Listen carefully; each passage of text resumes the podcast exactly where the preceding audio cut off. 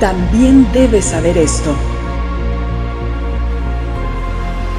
que en los postreros días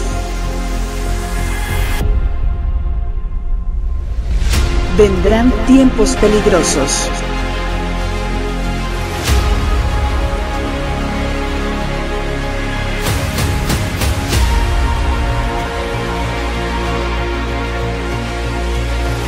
Tiempos peligrosos. Sesión 4. Manipulación. Padre, gracias por tu bendición, por tu presencia tan hermosa, Señor. Eres tan bello, Padre. Te amamos, te bendecimos, te adoramos, Señor. Señor, queremos pedirte en esta tarde que vengas, Señor, y nos hables, que hables detrás de mí, Señor. Cubras cualquier deficiencia de mi parte, Señor, y que puedas hablar atrás de mí con claridad, con contundencia, con el poder de tu Espíritu Santo, Señor, y que el Señor, el mensaje se siembra en nuestros corazones. Disponemos nuestros corazones para escuchar y atender lo que tú quieres enseñarnos, Padre. Háblanos, Señor, transfórmanos por el poder de tu palabra y tu Espíritu, en nombre de Jesús. Ok, chicos, estamos, hemos estado viendo una serie de, de tiempos peligrosos. Esta es la cuarta sesión. Este tiempo, esta frase de tiempos peligrosos es la que viene en 2 Timoteo 3, 1, donde dice Pablo a Timoteo, dando el contexto de que Pablo pensaba que el Señor iba a venir en sus tiempos. Entonces él estaba seguro de que el Señor estaba, de que Pablo, digo, que su discípulo Timoteo, si el Señor no vino en su tiempo, seguramente él sí iba a experimentar el vivir los últimos tiempos. ¿Y qué creen? No. ¿Porque estuvo equivocado? No, porque el Señor puede venir en cualquier momento. Pero a nosotros yo sí creo que sí nos ha tocado, chicos.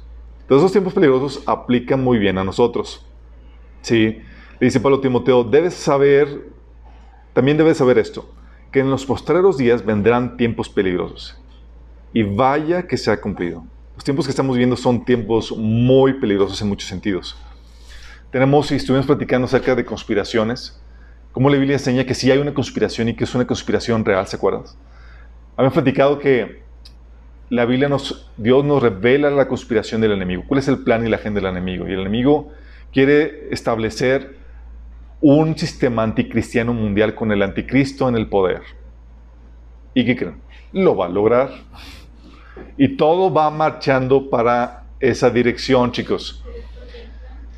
Le va a durar, pero le va a durar poco la fiesta. ¿Sí? Así como que ya, ya soy el rey del mundo. Ya, ya no. Sí, así va a ser breve el asunto. Pero vamos para allá.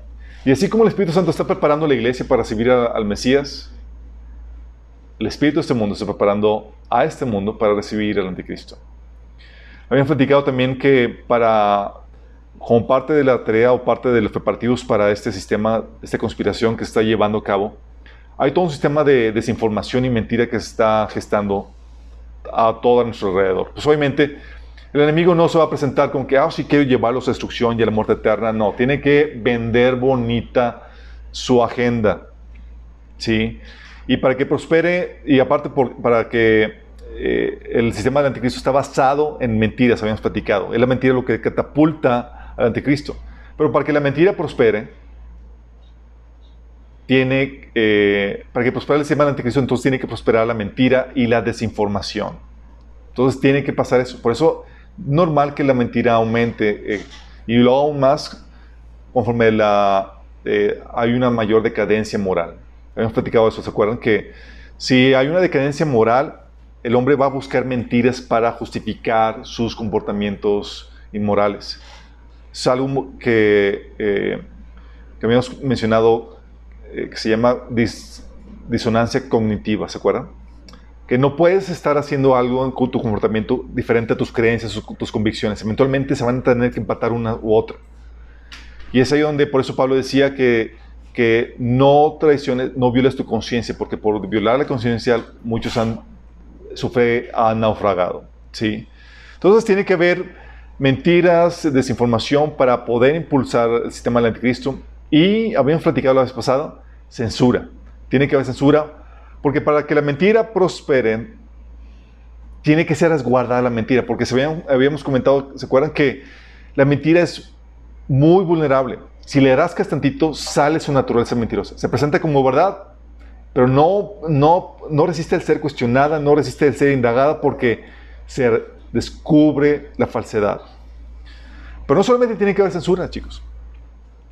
Tiene que haber censura para resguardar la mentira y tiene que haber manipulación y presión de las masas.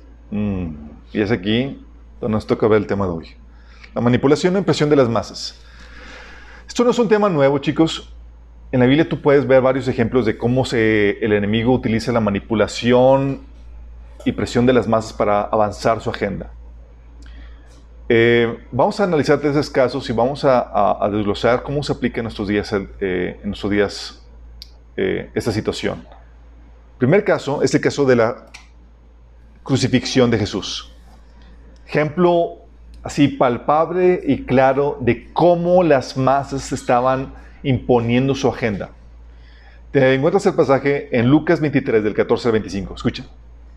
Dice, ustedes me trajeron, estaba, están en el juicio de Jesús y está Pilato hablando con los, con los líderes religiosos que le habían entregado a Jesús. Dice, ustedes me trajeron a este hombre acusado de, fomentar la rebelión entre el pueblo. Pero resulta que lo he interrogado delante de ustedes sin encontrar que sea culpable de lo que ustedes lo acusan. Y es claro que tampoco Herodes lo ha juzgado culpable, puesto que nos lo devolvió. Ya se acuerdan que se lo habían enviado con Herodes y pues también lo, lo evaluó, pues no encontró nada digno de condenación. Como pueden ver, no ha cometido ningún delito que merezca la muerte. Así que le daré una paliza y después lo soltaré. Pero todos gritaron a una voz, llévate ese, suéltanos a Barrabás. A Barrabás lo habían metido en la cárcel por una insurrección en la ciudad por homicidio. Pilato como quería, Pilato, como quería soltar a Jesús, apeló al pueblo otra vez. Pero ellos se pusieron a gritar, crucifíquelo, crucifíquelo. Por tercera vez les habló, pero ¿qué crimen ha cometido este hombre? No encuentro que él sea culpable de nada que merezca la pena de muerte. Así que le daré una paliza y después lo soltaré. Pero a voz en cuello, ellos siguieron insistiendo en que lo crucificara y con sus gritos se impusieron. Por fin Pilato decidió concederle su demanda. Soltó al hombre que le pedían, al que por insurrección y homicidio habían echado en la cárcel, y dejaron que hicieran con Jesús, y dejó que hicieran con Jesús lo que quisiera. Qué heavy. Qué heavy está. Tú ves eso y dices, órale. O sea, era una multitud, las masas, imponiendo su agenda, una agenda injusta, una agenda de, pecado, en el caso de Jesús. Pero es interesante que al ver este pasaje, que es interesante notar o contrastar la razón de Pilato versus la histeria irracional de las multitudes. O sea, Pilato todavía tratando de eh, ayudarlos a entrar en razón, así como que eh, diciéndoles, oye, lo he interrogado delante de ustedes y no encontré que sea culpable. Oye, tampoco Herodes lo ha juzgado culpable. O sea, no ha cometido ningún delito que merezca la muerte. O sea, él tratando de, de, de, entrar en razón y dando razones, evaluando, presentando la evidencia. Hey, chicos, ya, ya, ya lo interrogamos, ya vimos la evidencia, no hay nada. Y al punto de que él pregunta, ok, ¿qué crimen ha cometido este hombre? Él tratando de apelar a la razón, al diálogo, al argumento.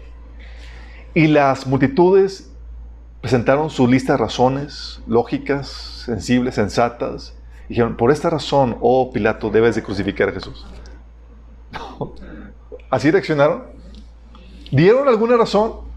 Fue en voz a cuello, ellos siguieron insistiendo en que lo crucificaran y con sus gritos se impusieron. O sea, no te vamos a dar ninguna razón. Queremos que sea así. Qué heavy. ¿Por qué? Porque la historia irracional de las masas no dan razonamientos, solo ejercen manipulación y presión, chicos. Pilato le preguntaba, ¿por qué? ¿Qué crimen ha cometido? Pero ellos gritaban más fuerte, crucifíquelo. No te dan razonamientos. Tú preguntas, eh, ¿por qué? Es así. Sí, y te empiezan a acusar, te empiezan a demandar eso y aún más fuerte y con más histeria. Qué fuerte.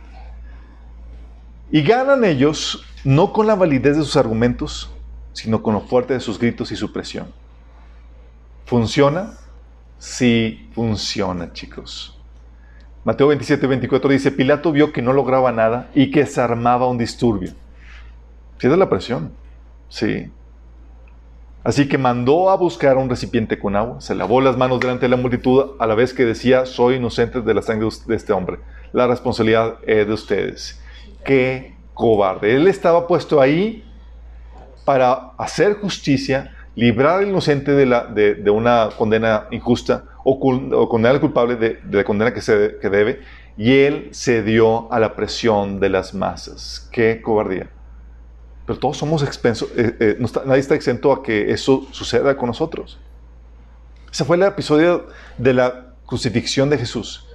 Por la presión de las masas lograron imponer la agenda de Satanás. Qué fuerte. No razonamientos, es gritos y presión. Sí, armado un disturbio. Muy ad hoc a lo que hemos estado viendo en sus días en diferentes escenarios. El otro ejemplo es el caso de la multitud de Efesios. Pablo, ya saben, casi no era polémico. Casi no lo querían matar.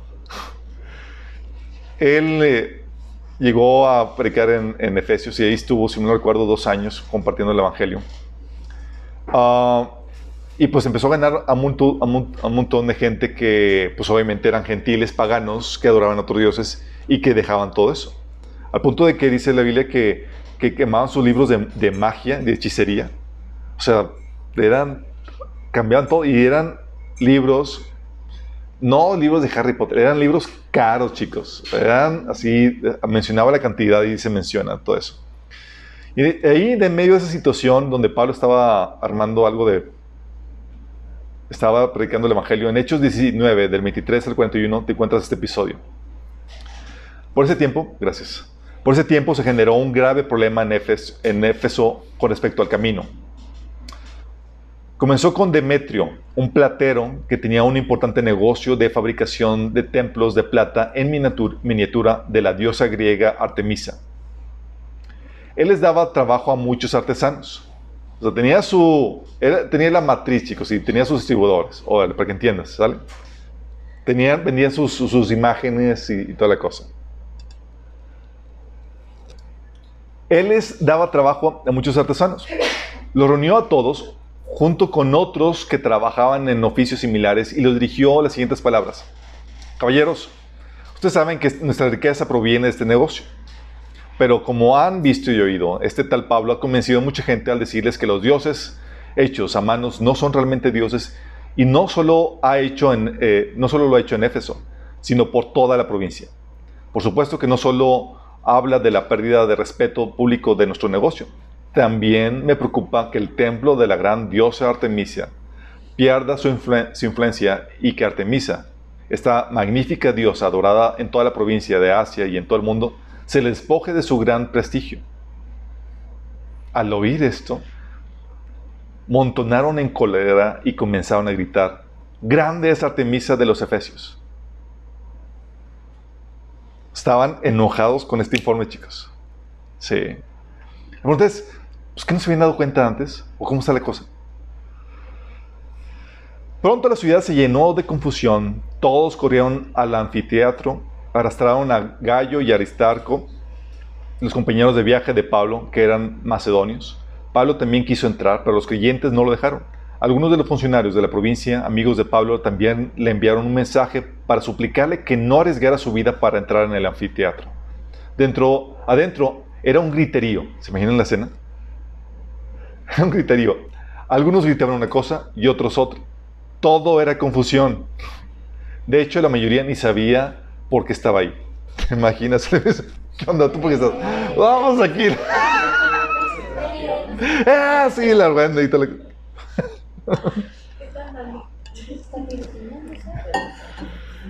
Versículo 33. Los judíos de la multitud empujaron a Alejandro hacia, hacia adelante y le dijeron que explicara la situación. E hizo las señales para pedir silencio e intentó. Pero cuando la multitud se dio cuenta que era judío, empezaron a gritar de nuevo y siguieron sin parar como por dos horas. Grandes Artemisas de los Efesios. Grandes Artemisas de los Efesios. Por fin el alcalde logró callarlos lo suficiente para hablar.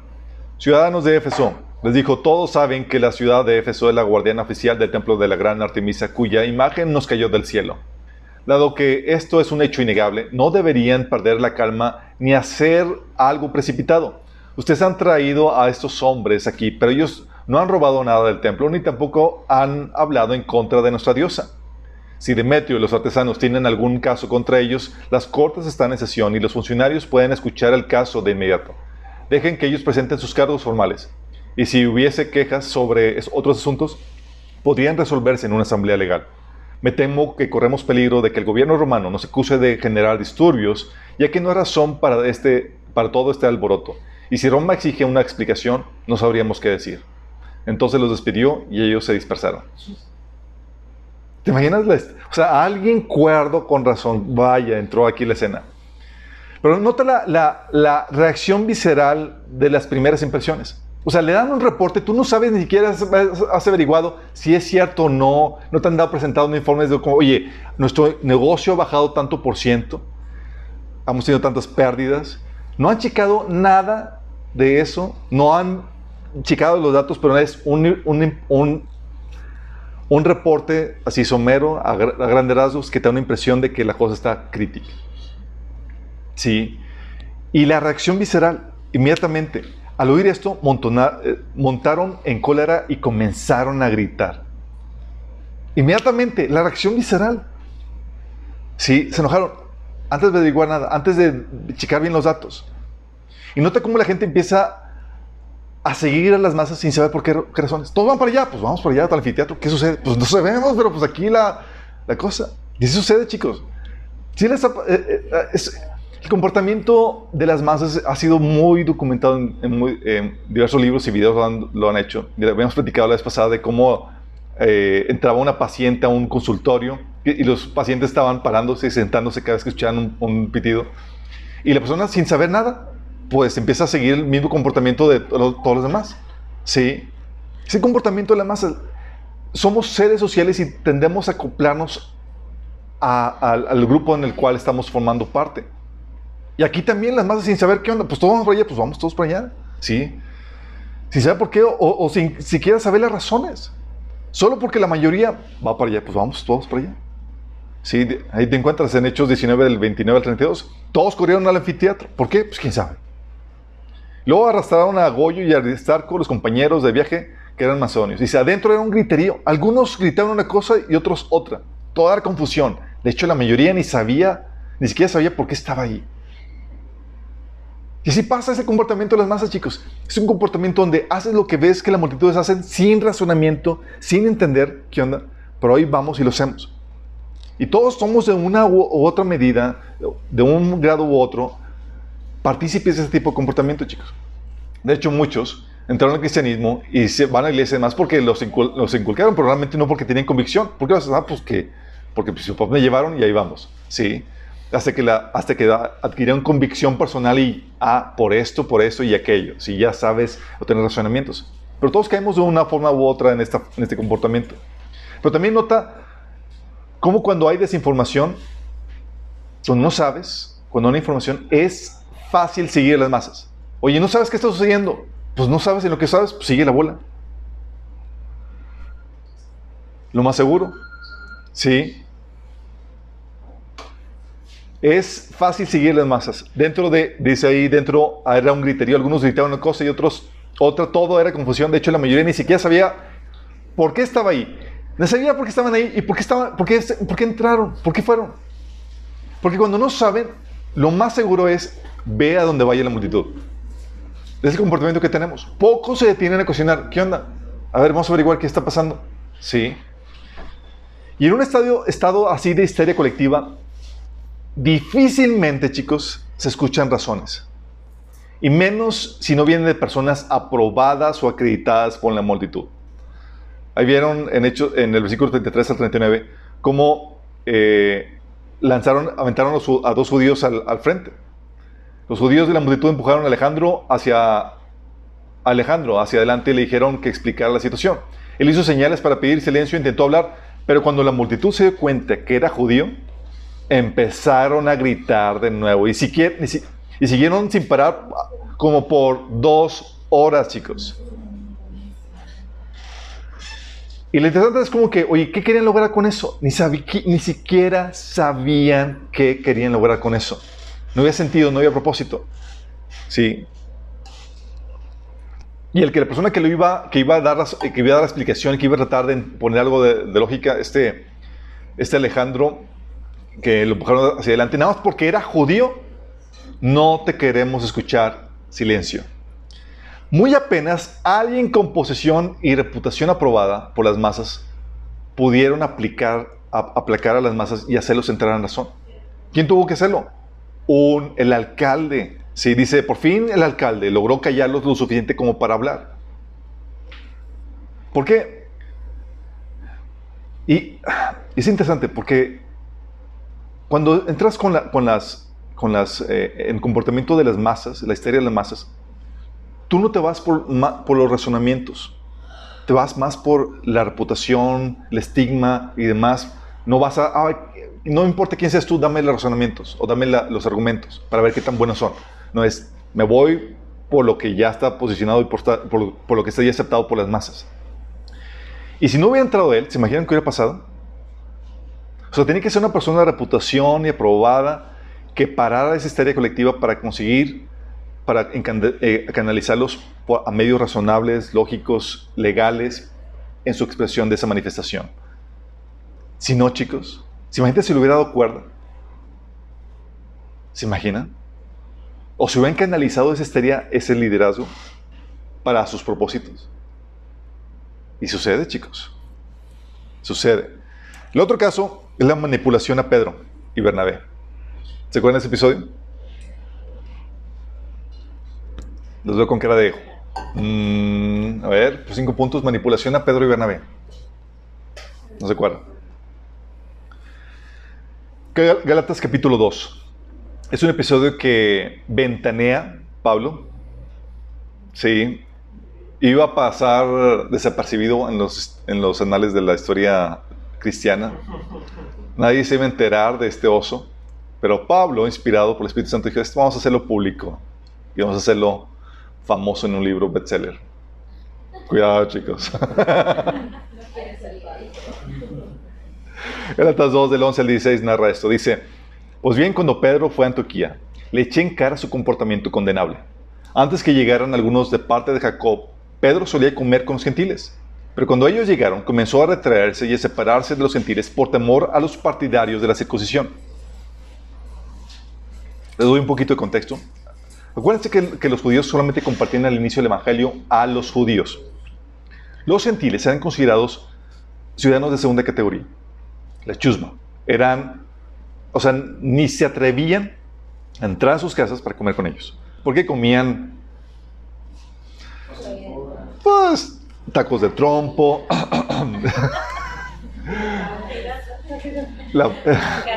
carnitas, o sea, cosas que para los judíos no era comida probada. Sí, comían cerdo, comían cosas que, que, que nada que ver, no seguían los protocolos de limpieza, etc. Entonces eran repugnantes en ese sentido. Y entonces, aún así, aunque eran cristianos y ya, se había aceptado a los cristianos eh, eh, gentiles para que convivieran con los, con los judíos, eran, eh, no era, había todavía el estigma, lo más porque eran incircuncisos. Todavía había el paradigma ahí muy fuerte. Entonces había el celo religioso judío por, por, mantener las tradiciones judías y demás, y veían a los gentiles como una amenaza de que iba a, meter tradiciones o, o formas o expresiones no judías y que iban a ponerse a, la, tradición judía que ellos tenían. Entonces ellos eh, seguían eh, teniendo una... Eh, seguían apartándose de los creyentes gentiles todavía, sí. Por eso dice aquí, pero cuando ellos llegaron, o sea, los, los judíos, los creyentes judíos, comenzaron a retirarse Pablo y Bernabé, y de separarse de los gentiles por temor a los partidarios de la circuncisión. O sea, el que dirán. O sea, ¿qué van a decir si me ven comiendo, compartiendo la mesa con, con gentiles incircuncisos?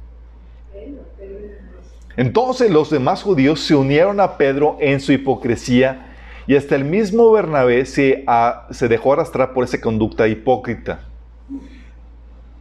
¿Por qué hipócrita? Ahorita lo explico. Cuando vi que no actuaban rectamente como corresponde a la verdad del Evangelio, le dije a Pedro, delante de todos, ¿se imaginan? Creo que había una cierta rivalidad ahí entre, intuyo. Dice, le dije delante de todos, si tú que eres judío vives como si no lo fueras, ¿por qué obligas a los gentiles a practicar el judaísmo? Nosotros somos judíos de nacimiento y no pecadores paganos, es el caso de, Pablo. Sin embargo, al reconocer que nadie es justificado por las obras que demanda la ley, sino por la fe en Jesucristo, también nosotros hemos puesto nuestra fe en Jesucristo para ser justificados por la fe y no por las obras de la ley, porque por estas nadie será justificado. Tómale, o sea, la repensión en público. Pedro, a Bernabé y a los que habían seguido su hipocresía. Pero fíjate, nota la presión del grupo. ¿Cómo puede tener la presión del grupo más control sobre ti que la misma verdad que tú ya conoces? O sea, tú ya conoces la verdad.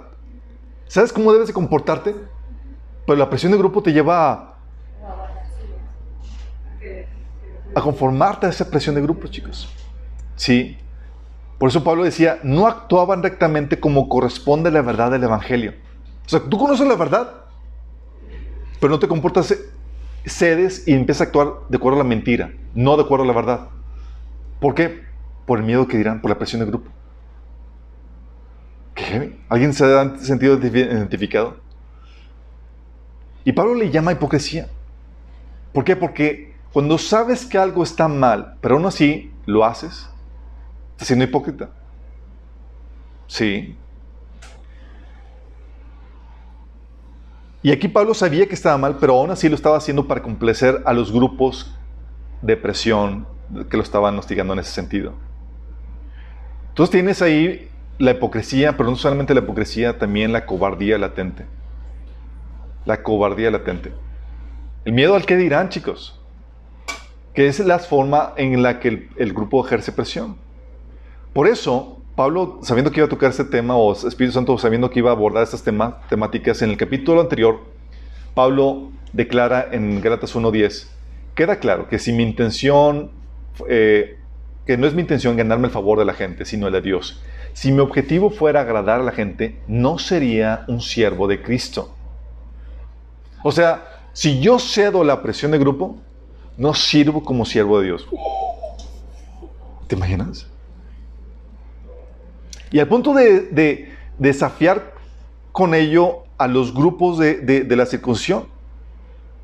Decía en, el Gálatas 2 del 4 al 5, fíjate la la de Pablo, decía, el problema era que algunos falsos hermanos se, habían infiltrado entre nosotros para coartar la libertad que tenemos en Cristo Jesús a fin de esclavizarnos. Ni por un momento accedimos a someternos a ellos, pues queríamos que se preservara, que se preservara para ustedes la integridad del Evangelio. O sea, querían ejercer manipulación, presión de grupo y Pablo, órale, aquí mis chicharrones truenan y vamos a ajustarnos a la verdad. Qué fuerte. Pero Pablo estaba bien cortido. En, 1 Corintios capítulo 4, Pablo decía que no le importaba lo que eligiera la gente. ¿sí? Me dicen, poco tengo que me, en poco estima temo que me juzguen ustedes. Ni siquiera yo me juzgo, dice Pablo. Sí. Pero es la forma en cómo resistía la, la, la, manipulación.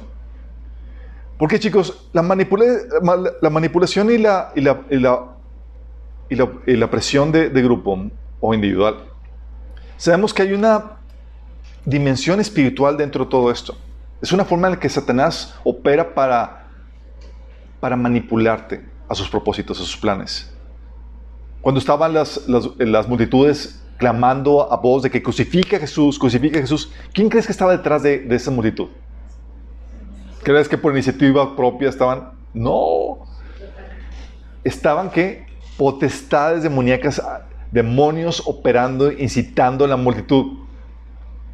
1 Corintios 2 eh, del 7 al 8 te, habla, te confirma esto. Dice Pablo que no habla, hablamos, no la sabiduría, del, eh, la sabiduría de la que hablamos no es, del, no es el misterio, mm, no, la sabiduría de la que hablamos es el misterio de Dios. Su plan que antes estaba escondido, aunque Él lo hizo para nuestra gloria, aún antes de que comenzara el mundo. Pero los gobernantes de este mundo no lo entendieron. Si lo hubieran hecho, no habrían crucificado a nuestro Señor, a nuestro glorioso Señor. ¿Quién crees que, ¿A quién crees que se con los gobernantes de este mundo?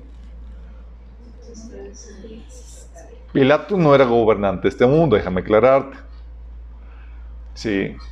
Gobernantes de este mundo está hablando a los principados y potestades, a las jueces de maldad que están jugando un papel importante detrás muchos individuos y organizaciones. De hecho, lo que Pablo habla en Efesios 6, 12, que dice que no luchamos contra enemigos de carne y hueso, sino contra gobernadores malignos, autoridades, lo te lo aclara, del mundo invisible, contra fuerzas poderosas de este mundo tenebroso, contra espíritus malignos de, las regiones, de los lugares celestes. ¿Te imaginas? O sea, toda esta chusma que no ves, contra esta gente está, es que estamos luchando. Pero también es una dimensión espiritual, porque la presión de masas es lo que utiliza el enemigo típicamente para controlar a la gente en sus planes, en su agenda. Y si somos nosotros, hay gente que es más propicia que otra para ser manipulada. Vamos a ver qué cosas, elementos debes de tener tú para que no caigas en esto. Porque si eres fácilmente manipulado por las masas, ¿quién crees que te va a controlar? Déjame darte una, una, una, pista. No va a ser el Espíritu Santo.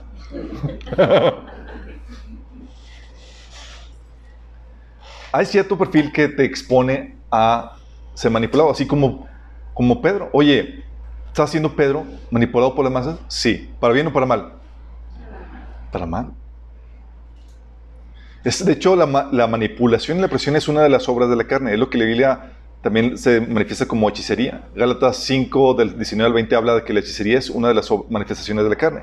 Y cuando hablamos de hechicería, chicos, es la hechicería lo que busca es controlar la voluntad de otras personas por medios ilegítimos, medios espirituales y demás. ¿sí? Eh, y es ahí donde entra la manipulación. La manipulación se produce cuando un individuo o grupo de individuos ejerce una toma del control del comportamiento de una persona o de un grupo incluso.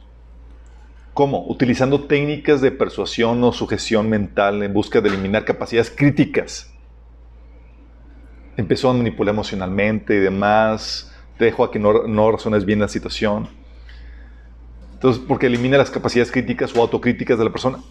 Para, esto es su capacidad para juzgar o rehusar informes o, no, te, o sea, no te llevo a pensar correctamente sino que te llevó a reaccionar emocionalmente. Sí. Y eso entra aquí la manipulación y la, desinformación y la mentira dentro de, este, de esta manipulación.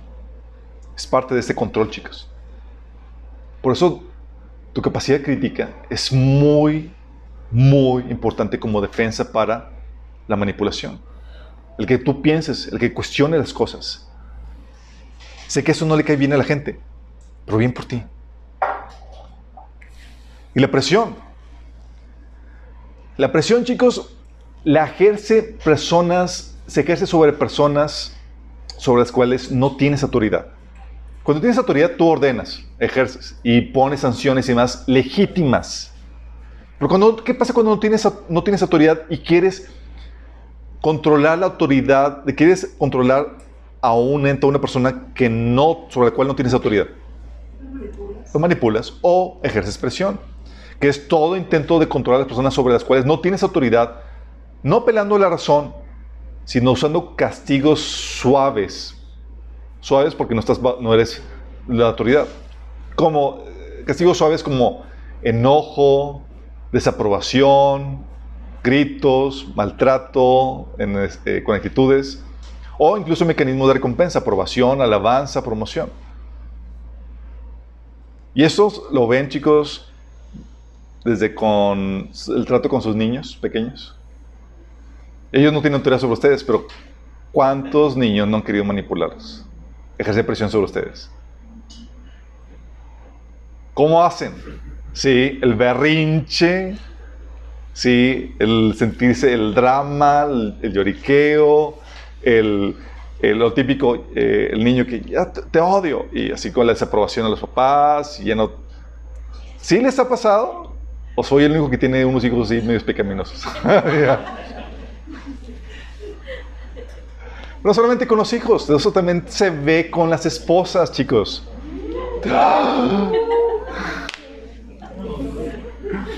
Como no son autoridad, ¿de qué manera van a querer imponer su voluntad con el hombre? Sí. Una esposa sabia da argumentos, da razonamientos, da sabiduría. Una, persona, una, esposa que quiere su voluntad sin razonamiento, sin sabiduría, lo que va a hacer es con quejas, con, con ah, mala actitud, eh, con chantaje emocional. Eso lo, Proverbios 19 habla de eso, Proverbios 21 también. Incluso lo puede ver muy palpablemente en la práctica con Sansón. ¿Se acuerdan? Tuvo una esposa, es que ya no me habla. Revélame el, el, enigma, ¿se acuerdan? O con esta Dalila también. Sí. Chantaje emocional. O sea, sin razones, sin nada, es quiero esto, si no te voy a hacer la vida miserable. Castigan. Es parte de. Por eso, cuando hablamos de, de estos tipos de actitudes en, en masa, chicos, tienes que estar consciente que, es, que se manifiestan en lo individual. Y si tú estás acostumbrado a manipular o presionar a gente, a actuar de esta forma, tú eres muy propenso a contribuir a esta manipulación de las masas, a que tú seas uno de esas masas que presionan a la gente, sino a que se conforman a tu punto de vista sin dar razonamientos o sin dar un buen argumento, sin apelar a la razón, sino simplemente quieres conformar a la gente a que se, a que se conforme a tu creencia o tu comportamiento. Y ese es donde llega la presión de grupo, chicos. ¿La presión de grupo es buena o es mala?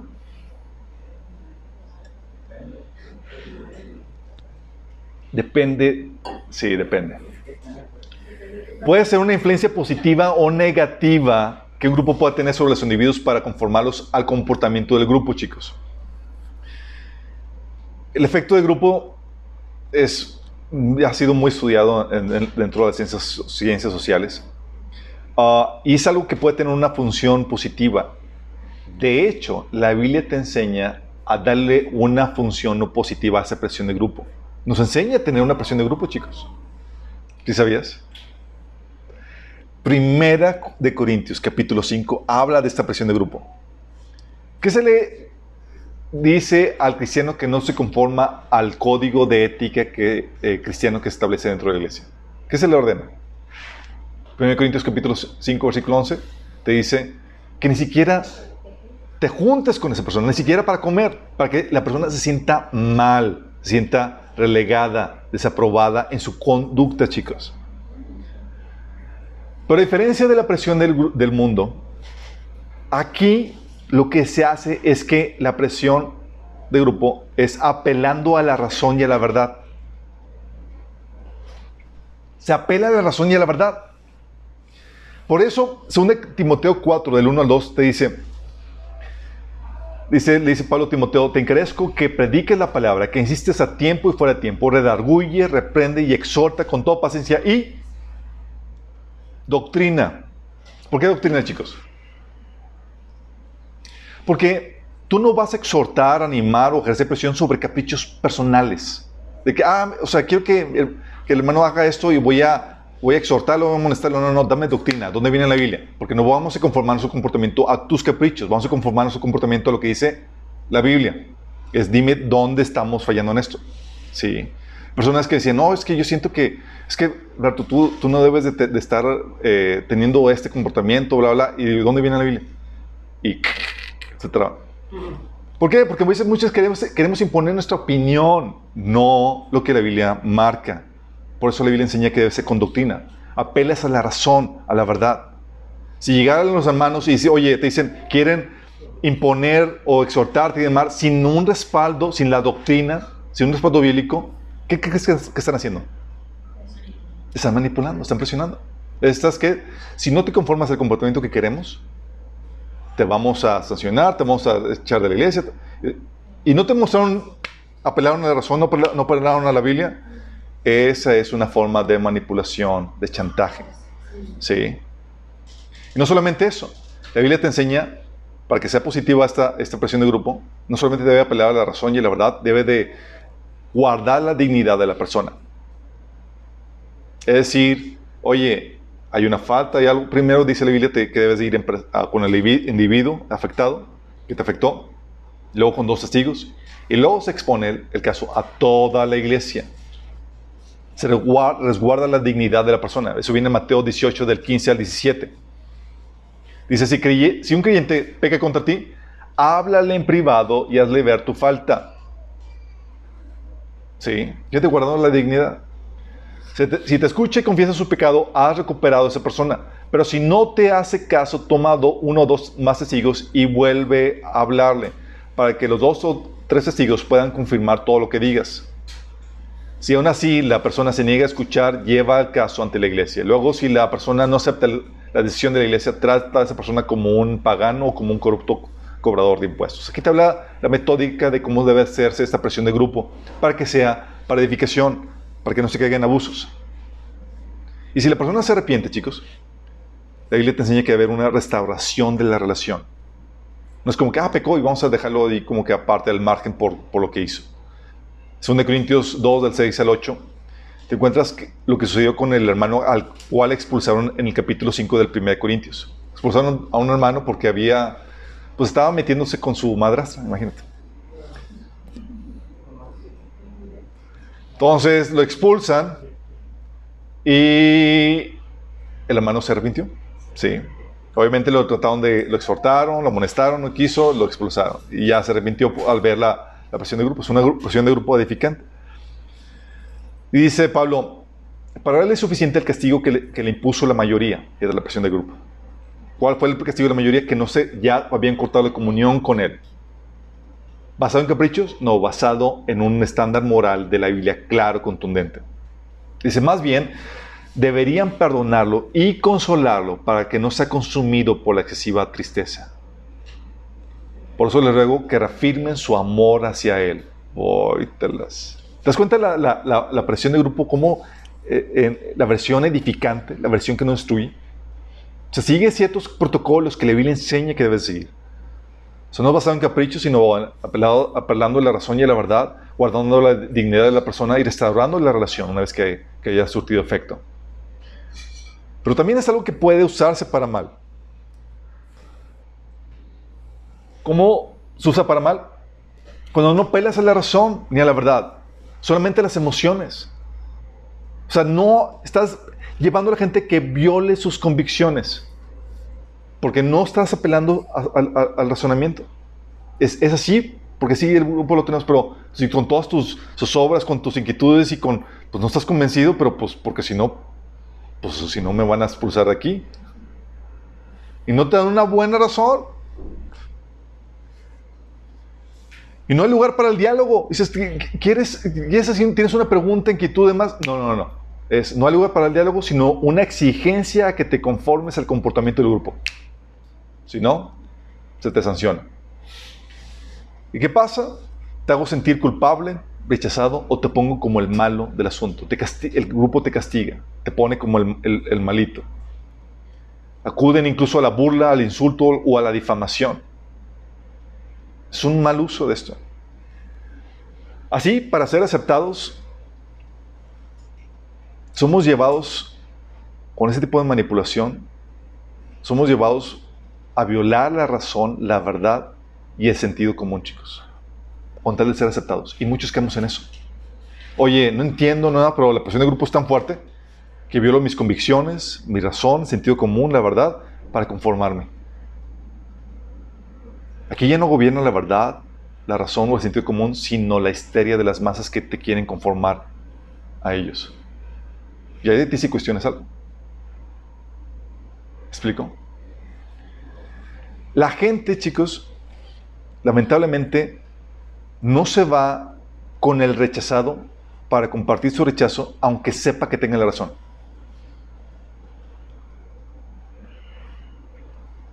Oye, ven a alguien que está en lo correcto y le están, se le montonaron contra él. Sí, difícilmente alguien, oye, yo también estoy de su lado. no, tú aquí, de este lado, resguardándote. Sí, calladito es más bonito. Sí.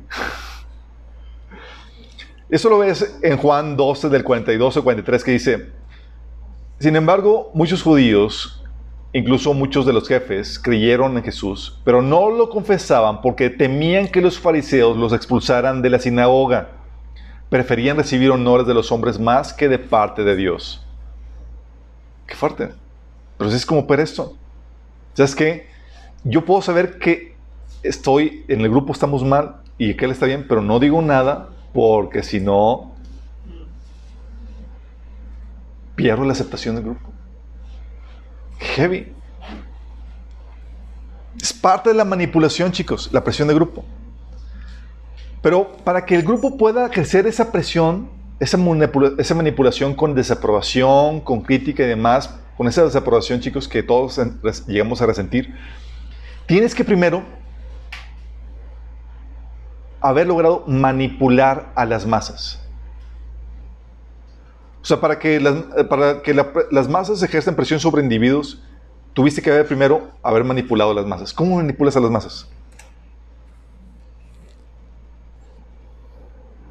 Así les doy el secreto, chicos.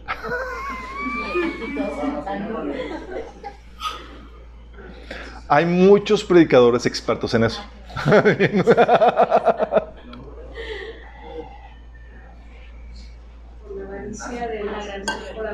Hay muchas personas, lamentablemente sí, hay muchos predicadores expertos en eso, pero en la sociedad, para que lo entiendas, vamos a ver algunos ejemplos que te van a explicar esto.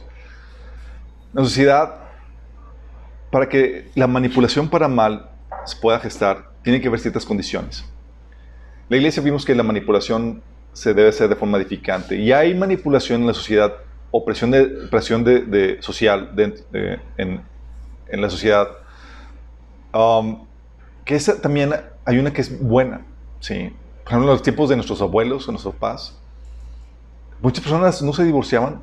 La única razón por la estigma social que pueden tener. Y aguantaban vara. Sí. Eso una presión, una, una presión social que, que, ocasionaba que la gente se resguardara dentro del matrimonio. O las infidelidades.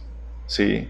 O hay de alguien que, que saliera con, con, eh, con bandera gay o algo así. Era el estigma por la presión social. Había una presión social que estaba basada en la biología, en la razón, en la tradición, había una base que se abandonó. ¿Sí? Entonces sí hay una presión que puede ser buena en ese sentido. Pero si quieres manipular para mal, tienes que tener ciertos elementos que hoy tenemos a la perfección. Primero necesitas, necesitas una buena parte de los medios de difusión corruptos. Súper, sí, súper check. Porque necesitas, necesitas tener medios de comunicación y voceros corruptos o corruptibles que fácilmente, mira, con una lanita, ¿sabes qué quiero que lo manejes esto? O que escondas esta noticia, o que digas esto, o que digas aquello. O que sean muy ingenuos.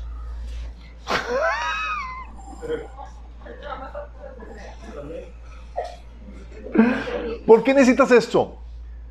Porque estas personas se van a prestar a difundir la mentira y la irracionalidad. Se van a prestar a hacerlo por billete, por presión, por, por corrupción. ¿sí?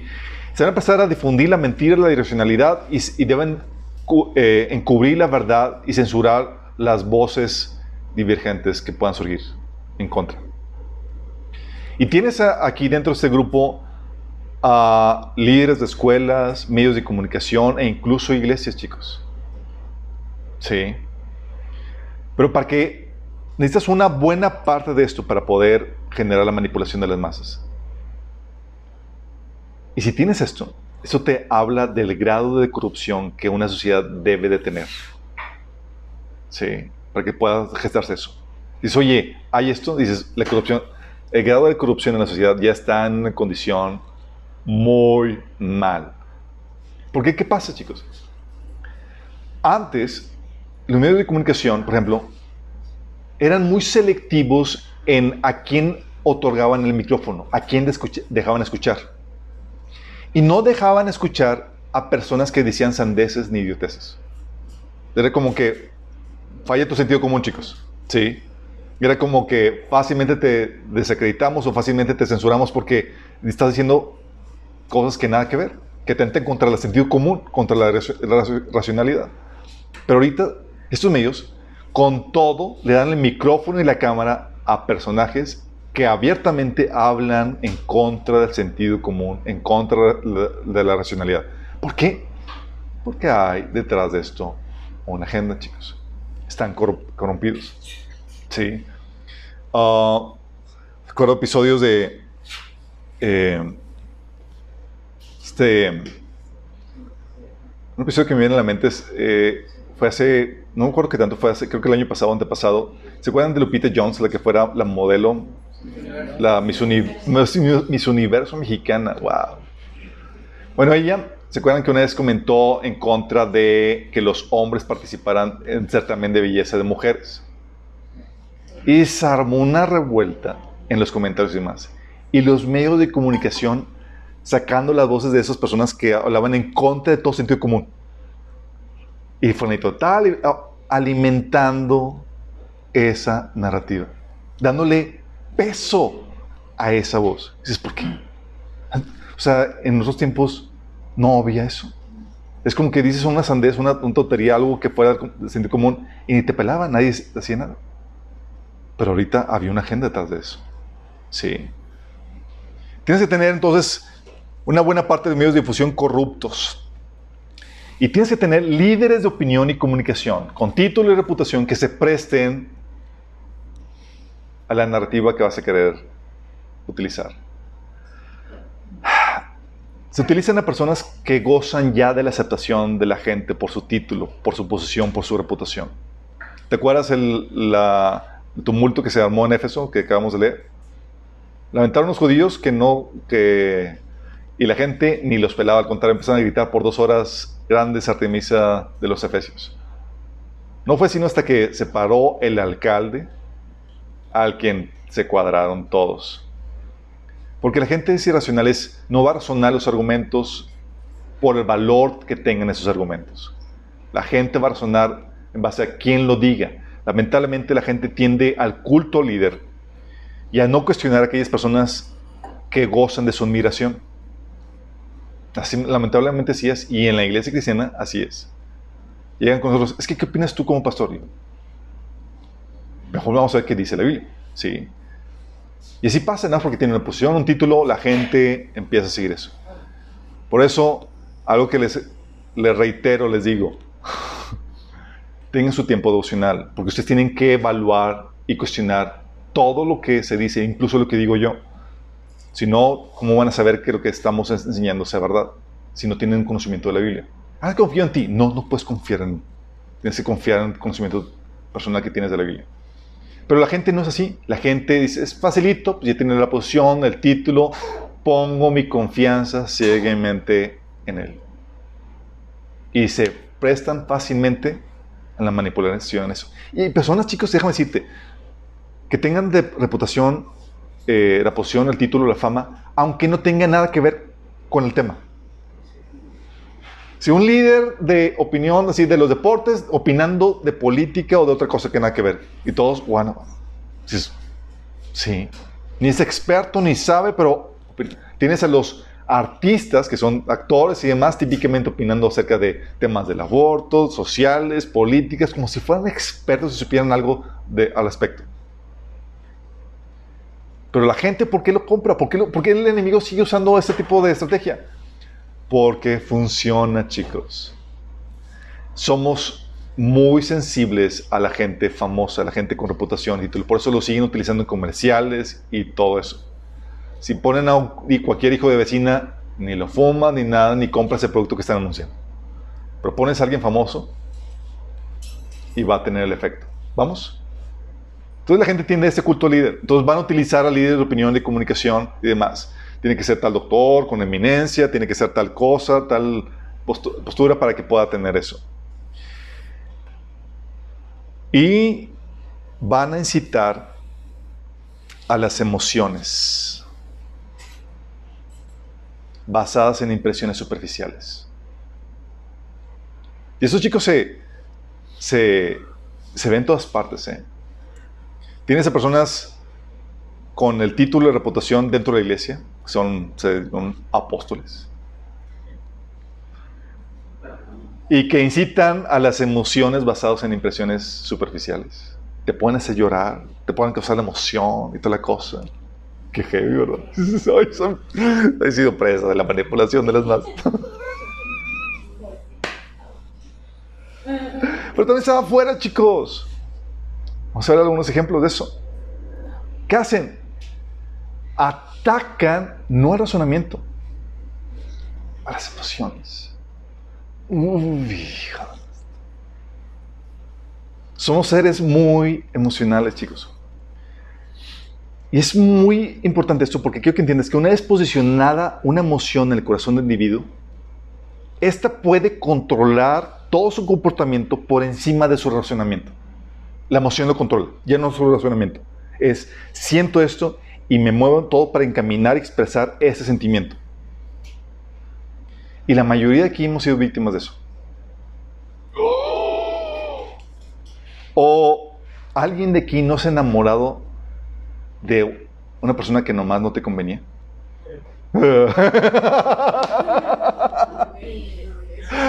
¿Sí las ha pasado? O sea, ya entregaste tu corazón y lo ves perfecto y toda la gente ve un montón de defectos. O incluso cuando te casaste, o sea, tú lo ves perfecto y están todos los, los, defectos y este que después de que te casaste dices, ay caray, pues todo, el tiempo estuvieron ahí. Pero nadie, nadie los veía. Porque una vez, personas que se enamoran de un patán o alguien que no les convenía, pero las emociones opacan el razonamiento, chicos. Y el enemigo lo sabe muy bien. Si ya te logra despertar la emoción, ya, ya ganó un, gran terreno en, tu, en, tu, en tu mente, en tu ser. ¿Por qué? Porque ya va a opacar tu razonamiento, ya no vas a pensar fríamente. Por eso el, los científicos y demás dicen es que debes de ser fría, debes analizar el caso fríamente, sin involucrarte emocionalmente, porque te involucras emocionalmente ya hay un sesgo, impide razonar bien. Sí. Puede eh, el sentimiento de amor por alguien, sí, vencerte al punto de que no ves nada malo. Sí. Te dice que todo va muy bien aunque todo el país esté empinando. Sí. Puede venir el sentimiento de odio por alguien. Sí. Aunque esté contribuyendo a una causa justa. Porque toda la gente habla mal de, él. Pero ya metieron el sentimiento de odio. O puede llegar el sentimiento de temor. Entra el temor y ya no razonas bien. Y cuando esos sentimientos cualquiera que sea, el amor, odio, temor, cualquier otro, o vieran tu corazón, se convierten en filtros. Se convierten en filtros. Es decir, cualquier información la vas a rechazar o aceptar en base a ese sentimiento que tienes. qué heavy, ¿verdad? ¿Y qué hacen ellos? Entonces, para manipular a la gente es, atacan, van directo a tu corazón, a la emoción no fomentan el análisis profundo ni el intercambio de datos, sino solo aquello que despierta la emoción. Entonces no te van a poner a razonar, chicos. Van a darte así impresiones fuertes. Porque si, si te llevan a analizar, a cuestionar, a, utilizar tu razonamiento, se les cae el teatro. Tú viste con lo de todo el argüente que se armó con Black Lives Matter, ¿te acuerdan? Oye, te vienes a un policía blanco, eh, eh, que ahorcó eh, con, su rodilla a un, a, negrito. Y la primera impresión, así como los de Éfeso, están cayendo del negocio y ¡wow! se arma el, el, Cuando checas y analizas bien, oye, montón de blancos muriendo también a, mano de, otro, de policías blancos, más muertes de negros a, muerte de otros negros. Pero ¿qué pasa? La primera impresión, basada en, en impresiones superficiales que despiertan la emoción, la reacción visceral. Ya te lo tomó la, la emoción, difícilmente te vamos a hacer, te vamos a llevar a pensar fríamente. Sí. Y tal vez presentan datos. Tal vez presentan datos, pero los descontextualizan para quitar o revertir su efecto. Sí. Dice, oye, tal vez me presentaron información pero tú lo descontextualizar. Por ejemplo, algo que, ha sucedido aquí en Monterrey, en Nuevo León, es lo de COVID. ¿sí? Eh, te presentan, es que gente está muriendo. Te presentan, digamos, 400 y tantos personas muertas. Dices, te lo presentan y te lo, te lo descontextualizan. Porque tú no sabes, ok, 400, ¿y cuánto muere la gente típicamente por cualquier otra enfermedad? Para contextualizarlo. No te lo contextualiza. Sí. El año pasado morían 139 personas mensuales por eh, influenza. Entonces, ah, pues, pues vamos todavía más muy atrás. Digo, mensualmente morían 139 por influenza, pues por COVID apenas en, en tres meses llevamos 300 y demás. Y dices, contextualizas, ¿me explico? Pero cuando no contextualizas, te pueden llevar a dar esa impresión, a, te presentan la información y pueden quitarle el efecto o revertir su efecto. Y luego más cuando no actúan de acuerdo a los datos, sino son narrativa. Dicen, hoy están muriendo, ¿te acuerdan? Llevábamos 11 muertos en Nuevo León y cuarentena. En todo. En un mes 11 muertos y cuarentena se cerraron todas las cosas. Y el año pasado, en una semana, 11, dio 10 muertos por influenza.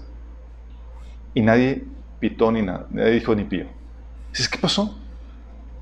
Pero te lo arman de como que es algo muy, muy, muy fuerte, bla, bla, bla, y, y, ponen a todo el mundo paranoico.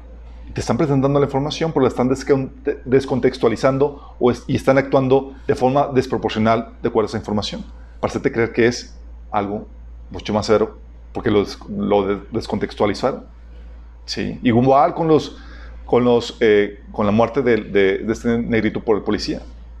Oye, ¿cuántos muertos hay blancos? ¿Cuántos muertos hay negros por manos de policías? ¿Valúas? ¿Chicas la información? No, nada de eso. Es, me, me atacó a la emoción, reaccioné visceralmente, me dio una impresión, eh, afectó mis emociones por las impresiones superficiales y en base a eso estoy controlado. ¿Sí me explico? Es lo que se utiliza, chicos. Atacan tus emociones. Te fomentan el pánico, el odio, el amor, el temor, y tú ya estás preso. Y luego a eso le añadimos campañas repetitivas y fuertes convicciones por parte de los voceros. Aunque no tengan fundamento, chicos. Si gritas fuerte, con persistencia y seguridad, vas a simbrar a tu oponente. Si estás seguro de tu mentira, gritas, gritas fuerte, con persistencia y con seguridad, sí, así como que pues a lo mejor estoy mal.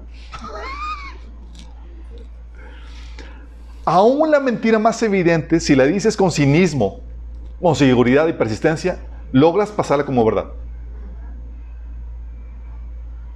Lo ves muy seguro en su mentira, chicos. dices, no puede ser que sea tan cínico. Tiene que ser, a lo mejor yo estoy mal y a lo mejor está bien.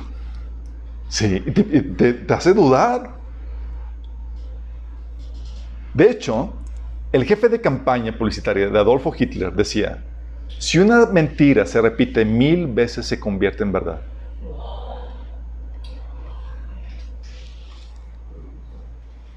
Tú dices, ¿Cómo lograron convencer a los alemanes de que los judíos eran una raza inferior digna de muerte? ¿Cómo lo lograron?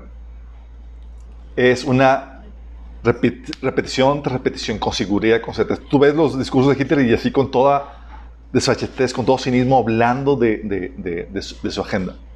Y los medios, radio y demás apoyando a eso. La verdad es que chicos, la manipulación mediática puede más que nuestro sentido común.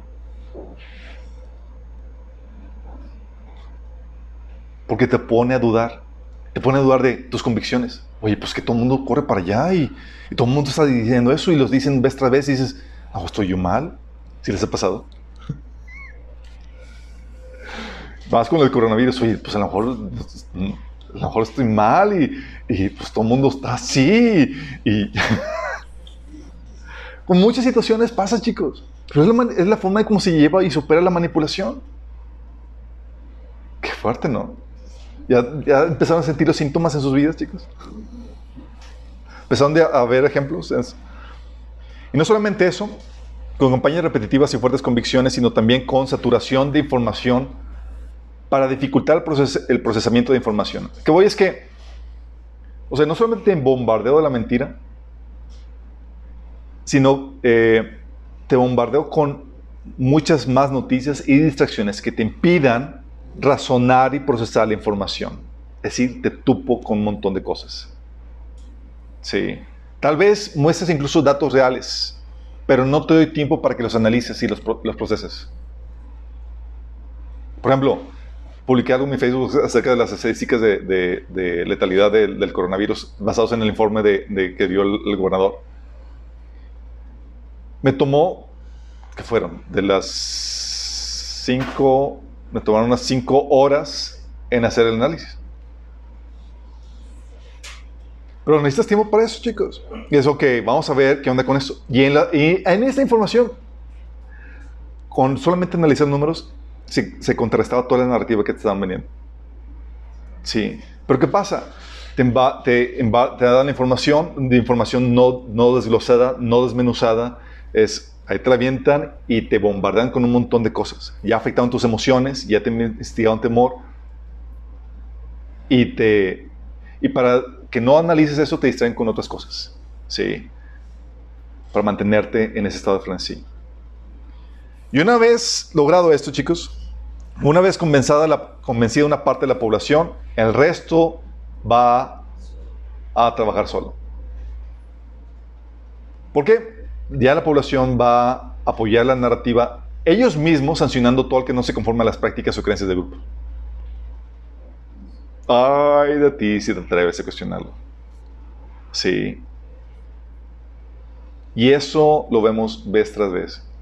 Si les ha ha llevado, chicos, a cuestionar, oye, llegas a cuestionar la creencia, la práctica de grupo, y preguntar razones, y nos dicen, no, es que pones en peligro a la gente, eres un desconsiderado, bla, bla, bla, y dame razones. Es que esto, el otro, y, te, y no tienen razones de peso. Empieza la presión de grupo. ¿Sabes lo que hacían con lo de Black Lives Matter, con el efecto de, de los motines que se armaron en Estados Unidos? O sea, la gente empezaba a sancionar a la gente, eh, empezaban a, y la presión del grupo era, ya estaba en marcha por sí sola, al punto que, eh, que despidieron a, empresarios por decir que eh, decía, no, only no solamente las, las vidas negras importan, sino todas las vidas. Por decir eso, que todas las vidas importan, despedido. Despidieron a maestros, despidieron a empresarios, despidieron a alumnos, los bloquearon y demás, por cuestionar la narrativa, porque la presión del grupo se per con desaprobación, con autocensura, te hacen a un lado, te hacen el feo y demás. Ya empezó por sí solo. Y ellos no tienen que hacer nada. Ya se puso en marcha la maquinaria. ¿Sí? ¿Y tú quieres dialogar? ¿Razonar? ¿Argumentar? Bloqueado.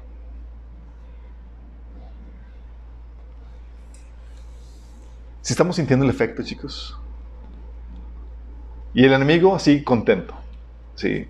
Tú preguntas como, como Poncio Pilato, ¿pero por qué? ¡Ah!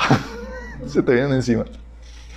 Tienes el ejemplo con lo de Black, Black Lives Matters.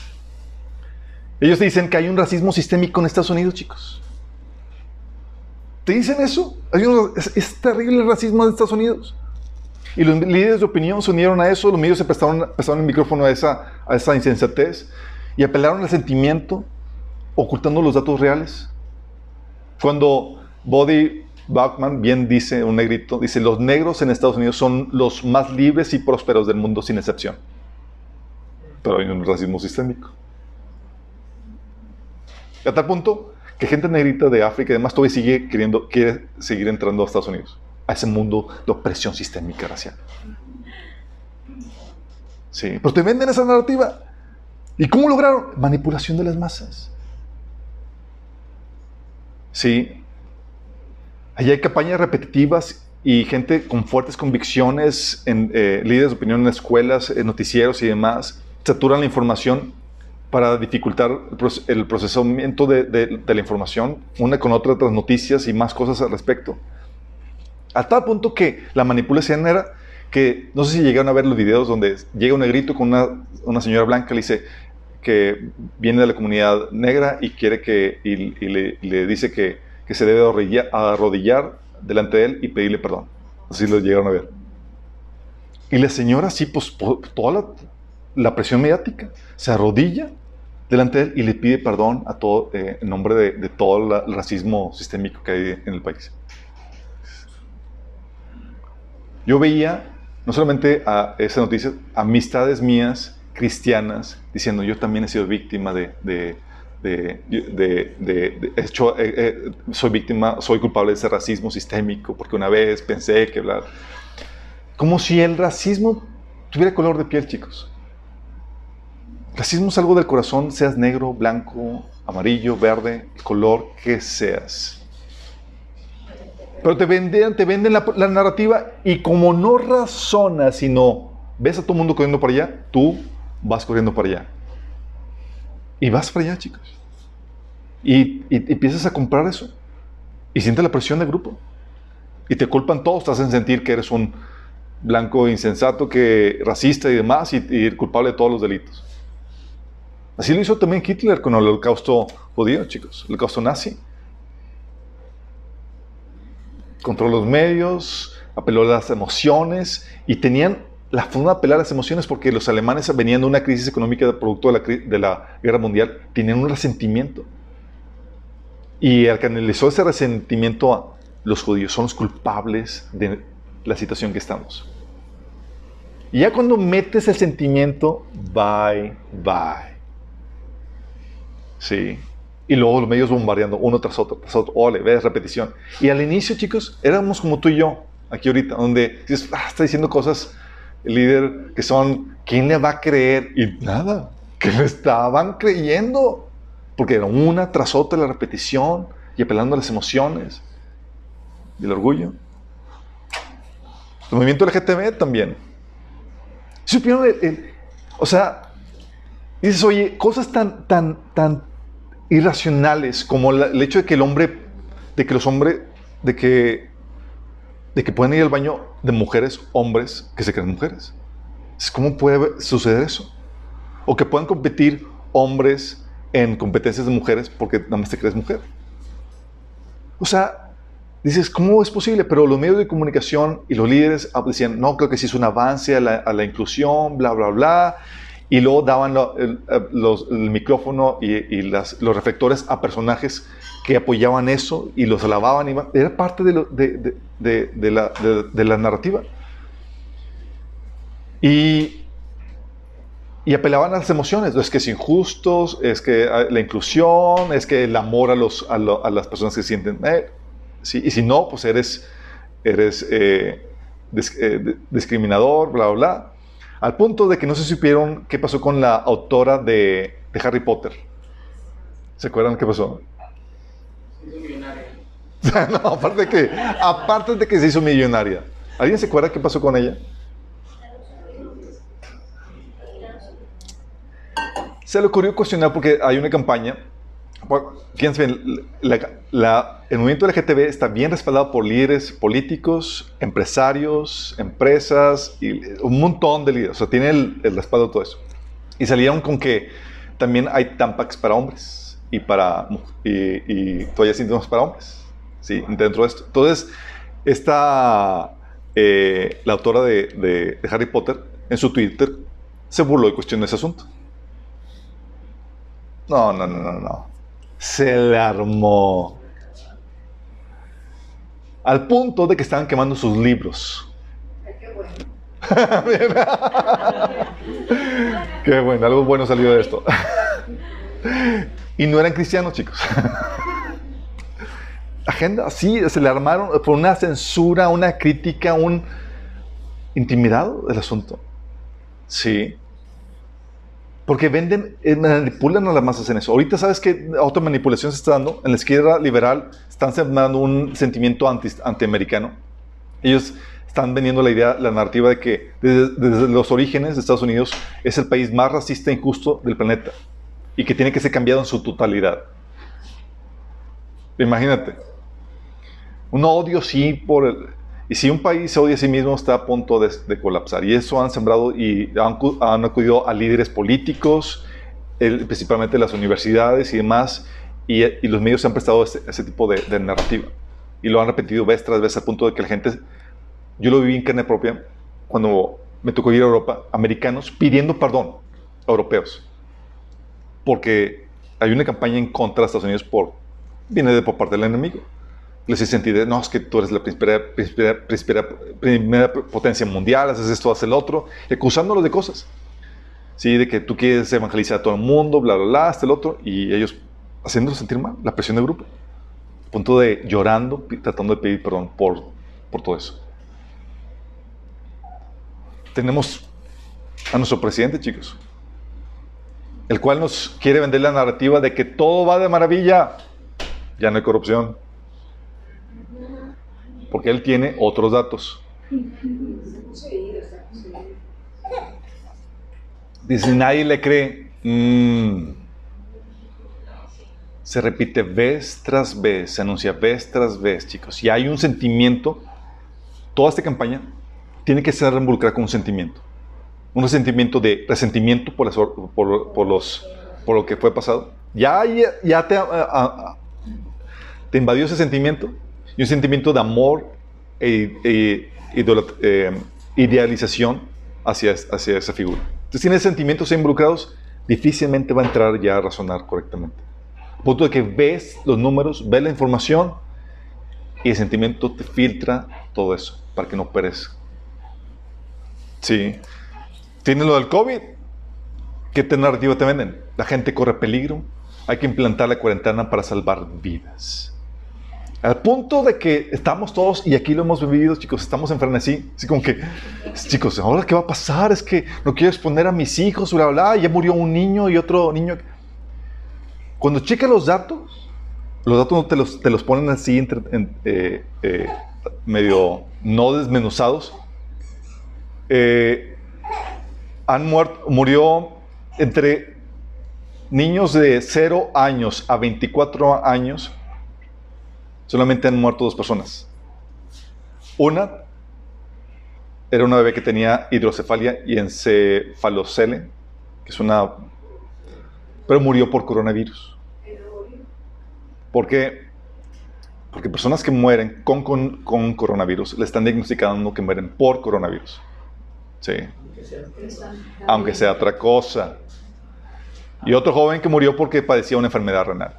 Si quitas esos dos casos, tu probabilidad de morir si tienes menos de 24 años es cero. Cero. O sea, ¿qué probabilidad? es que tengo miedo que mis hijos se vayan a enfermar y morir. No hay probabilidades, a menos que tengas una situación extra, leucemia, problemas renales, etcétera, que te lleven a la muerte. Sí. Pero la gente no te explica eso. Sí.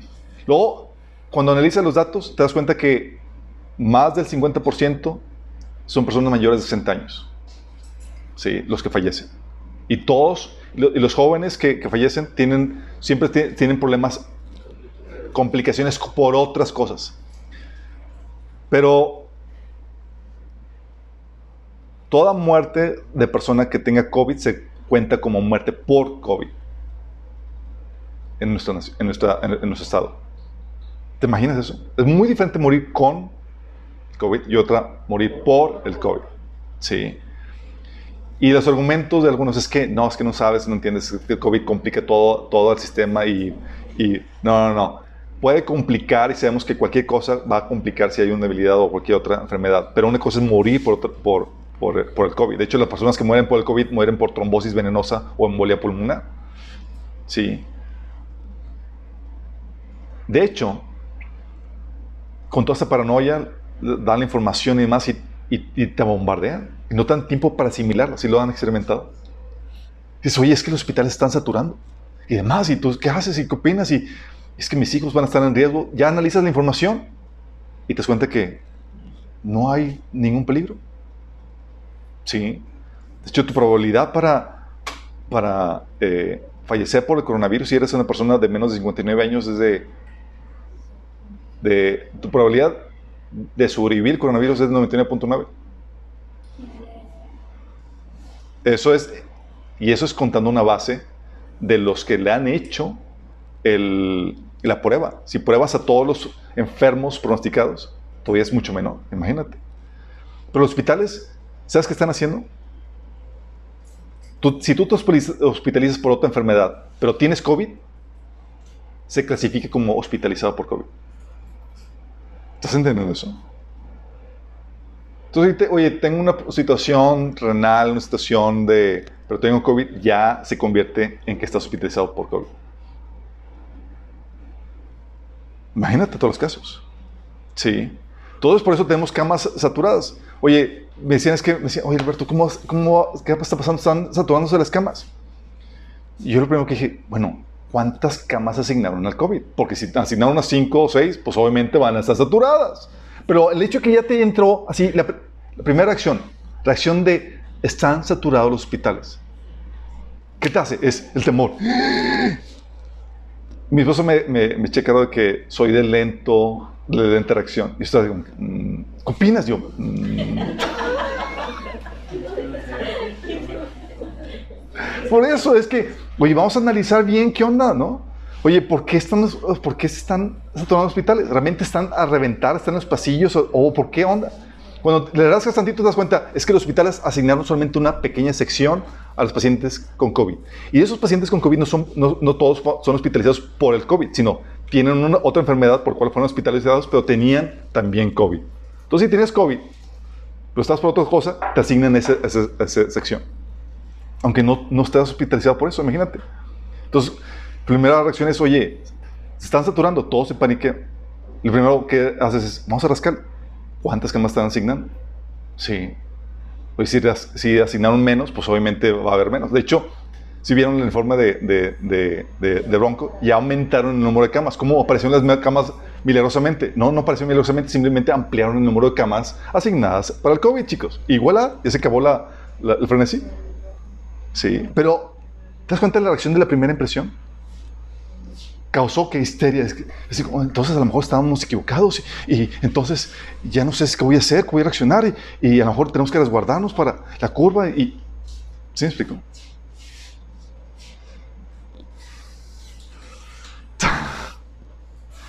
Lo que pasa. Es manipulación a las masas. Para que una vez manipuladas las masas, las masas por sí solas empiezan a ejercer presión de grupo. Heavy. ¿Cómo no salir de esa manipulación? ¿Cómo no caer?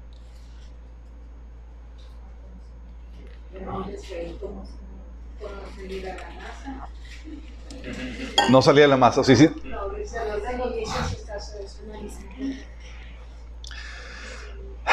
Tienes que entender que tu fortaleza para vencer esto va, a estar inevitablemente en Dios y en la firmeza de tus convicciones.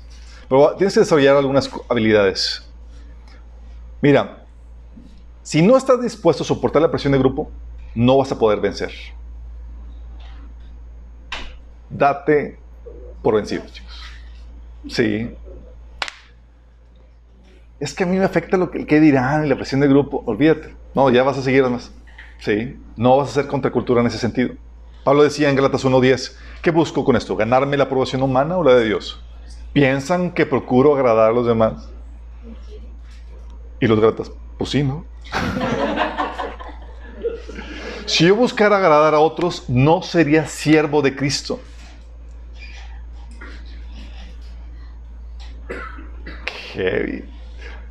¿Cuántos están experimentando ese nivel de, de valentía? Amén.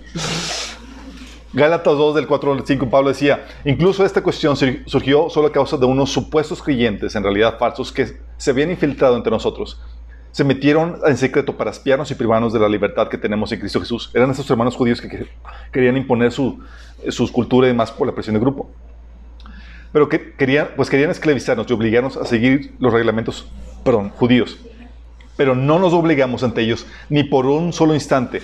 Queríamos preservar la verdad del mensaje del del Evangelio para ustedes. O sea, no solo doblegaron a la presión del grupo. Pablo estaba desatado en ese sentido. Es, a mí me vale, voy a seguir la verdad y voy a dar testimonio de la verdad para testimonio de ustedes, para que no sean conformados a la mentira. Y sé que es algo muy, muy fuerte, chicos, porque vencer la presión del grupo implica que tú estás supliendo tus necesidades emocionales en Dios y estás dispuesto a pararte firme en tus convicciones. y saberles defender.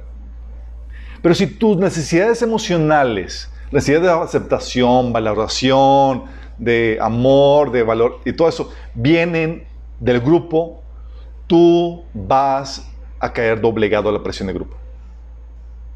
Sí, eso es que me están rechazando, me están diciendo cosas y demás. Sí, vas a quedar doblegado a eso porque estás recibiendo la aprobación por parte del grupo. Oye, ¿te manipula tu esposa? Vas a caer. ¿Te manipulan tus hijos? Vas a sucumbir, vas a caer de la presión del grupo. Porque si te manipulan tu, tu esposa tus hijos, ¿cuánto más la presión del grupo, chicos? Va a estar intenso esto.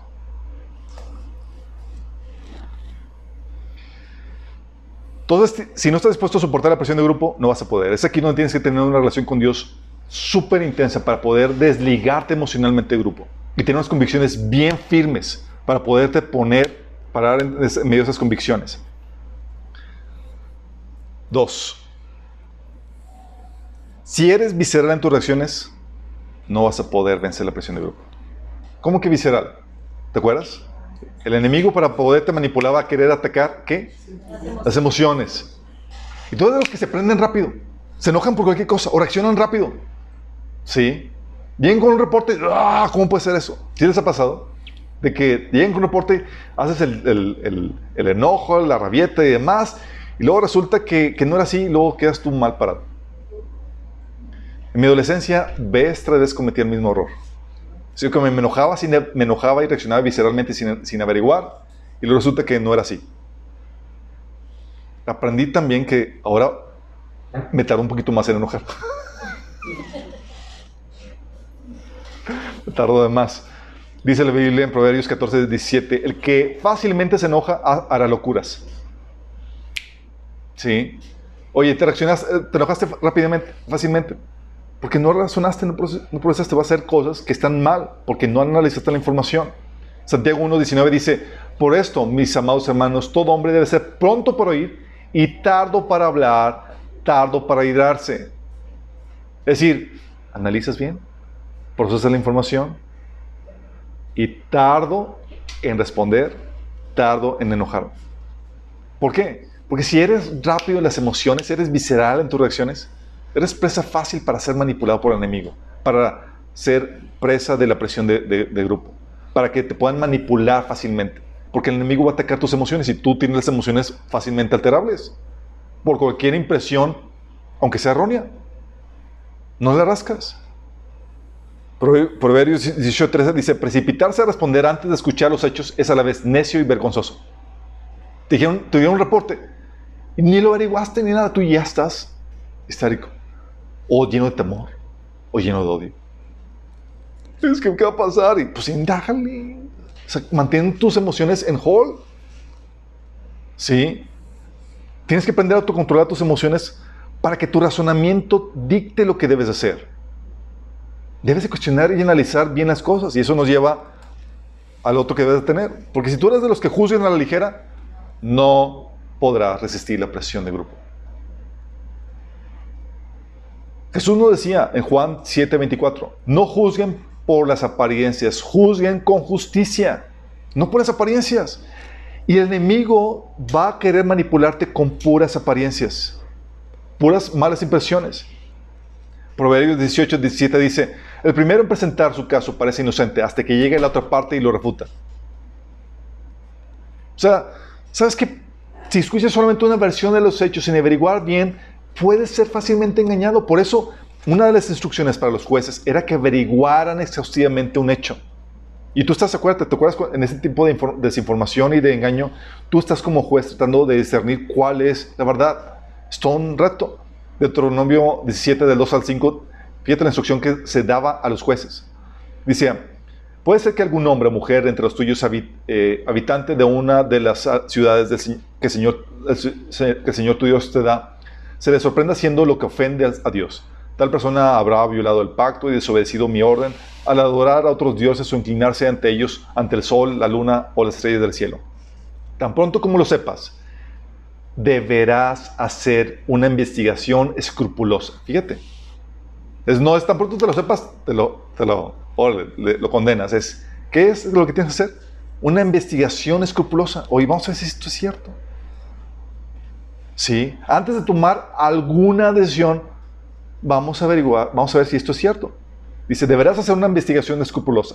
Si resulta verdad y si comprueba que algo tan abominable se ha cometido en Israel, llevarás al culpable, sea hombre o mujer, fuera de las puertas de la ciudad para que muera pedrero. O sea, primero, una investigación escrupulosa. Y es ahí donde todos tenemos eso, chicos. Si tú no tú juzgas a la ligera y no estás acostumbrado a hacer trabajo de investigación, bye bye. Bienvenido a la presión de grupo, a la manipulación de las masas. ¿Sí me explico? Es todo un reto. Pero el cuestionarte o el ser, el ser escéptico de lo que ves y escuchas a tu alrededor te va a ayudar bastante. Sí. Porque llega la manipulación, chicos. Por ejemplo, ¿qué pensaron cuando, cuando vieron, oye, hay una, los hospitales están saturando, bla, bla? ¿Cuántos no, cuántos no se paniquieron? Algunos que no, porque son de también lento reacción así. Pero muchos así como que, ah, Señor, es que a lo mejor sí, o empezaba toda la... En vez de, vamos, no se pone en pausa esto, vamos a indagar y a cuestionar, a analizar este asunto. Sí. Es todo un reto, chicos, esto. Y más en los tiempos que estamos viviendo. Acuérdense de lo que vimos en la segunda sesión. Tenemos que averiguar bien qué está pasando, escarbar, analizar la información.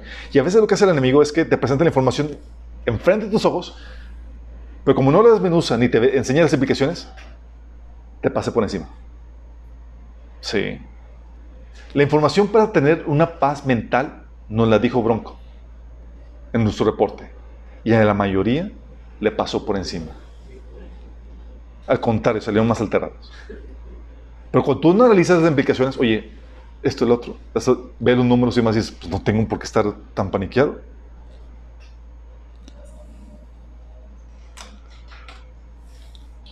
Y cuatro, tienes que estar en sintonía con el Espíritu. Necesitamos ayuda espiritual, chicos. Esto va más allá de tus habilidades. Dice Juan 16, 13, cuando venga el Espíritu de verdad, Él los guiará a toda la verdad. Es Él de quien dependemos en esta guianza. Necesitamos Él que nos quite el velo, que nos ayude a controlar nuestras emociones, que nos ayude a indagar, que nos ayude a reaccionar como Cristo reaccionaría. Juan 15 dice, dice, digo pues, andad en el Espíritu y no satisfagáis los deseos de la carne. Esta andada en el Espíritu es estar en sintonía con el Espíritu Santo. Es no me voy a paniquear a menos que el Señor se panique.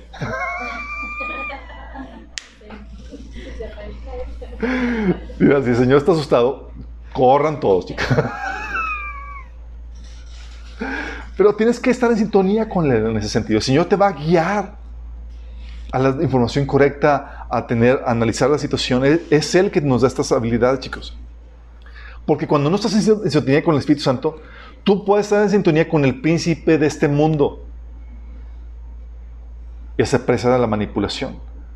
Efesios 2 del 1 al 2 te habla, dice, antes ustedes estaban muertos a causa de la desobediencia y sus muchos pecados, vivían en pecado igual que el resto de la gente, obedeciendo al diablo, el líder de los poderes del mundo invisible, quien es, quien es el espíritu que actúa en el corazón de los que se niegan a obedecer a Dios. Fíjate, dice que este, esta gente, hijos de desobediencia, están sintonizados con, con Satanás.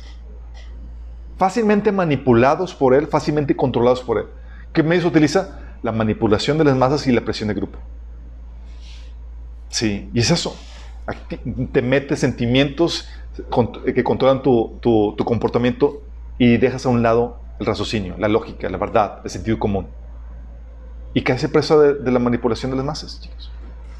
Y aquí es donde el Señor te dice, hey, o estás controlado por Satanás o por el Espíritu Santo. Si eres fácilmente manipulable, el Espíritu Santo no te va a controlar. Porque tú, a lo que te lleva el Espíritu Santo es a resistir la manipulación, a resistir el control, la presión de las masas. Y tú ahí con el, con el ventarrón en contra tuya, pero aguantando vara. No es cualquier cosa, chicos. Pero si tú y yo no lo hacemos, que somos la luz y la sal, ¿quién? ¿Quién? Todo un reto ser luz y sal en esos tiempos que estamos viendo, ¿no? ¿Tenemos con una oración? Amado Padre Celestial, Señor, gracias por alertarnos de los tiempos tan peligrosos que estamos viviendo, Señor. De cómo el enemigo opera a través de la manipulación de las masas y la presión de grupos, Señor. Gracias por alertarnos y ponernos ejemplos tan valiosos en la Biblia, Señor. Padre, queremos venir delante de ti y pedirte que nos ayudes, Señor. No queremos caer en, la, en el error que cometió Pedro y Bernabé, Señor. No queremos faltar a la verdad. No queremos juzgar según las apariencias. Queremos, Señor, ser luz y sal en este mundo, que se deja guiar y manipular por, por enemigos, Señor.